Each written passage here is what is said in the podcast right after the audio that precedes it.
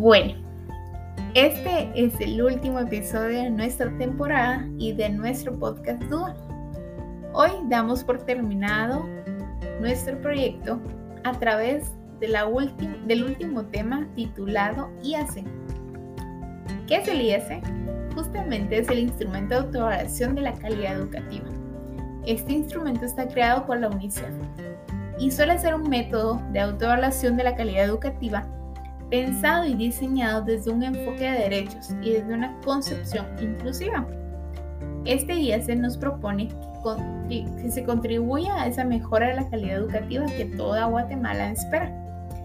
Luego que se generen esos procesos autoevaluativos para los establecimientos educativos, promoviendo el protagonismo en las escuelas y los actores que la, que integran también el se nos ayuda a promover un cambio en la dirección en la que toman tradicionalmente las decisiones el sistema educativo, colocando el foco y el centro de interés en demandas y priorizaciones de las escuelas.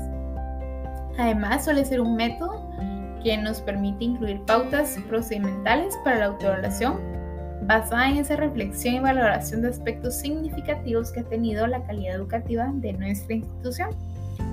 Otro de los aspectos es la ampliación de la mirada sobre la calidad educativa que queremos proponer o mejorar. Y esa está incorporada a través de otras dimensiones para lograr aprendizajes que incluyen a toda la comunidad educativa.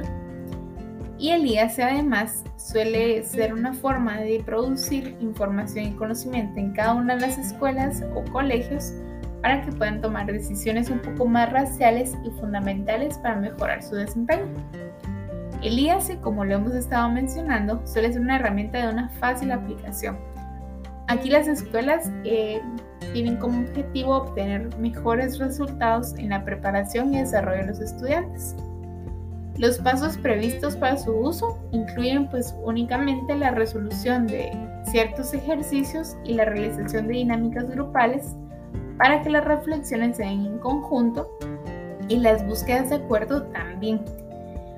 Con todos estos pasos vamos a lograr contribuir a mejorar ese trabajo en equipo que existe entre los miembros de la institución, a incrementar el protagonismo, del plantel entre estudiantes y familiares y a mejorar el clima institucional de los establecimientos.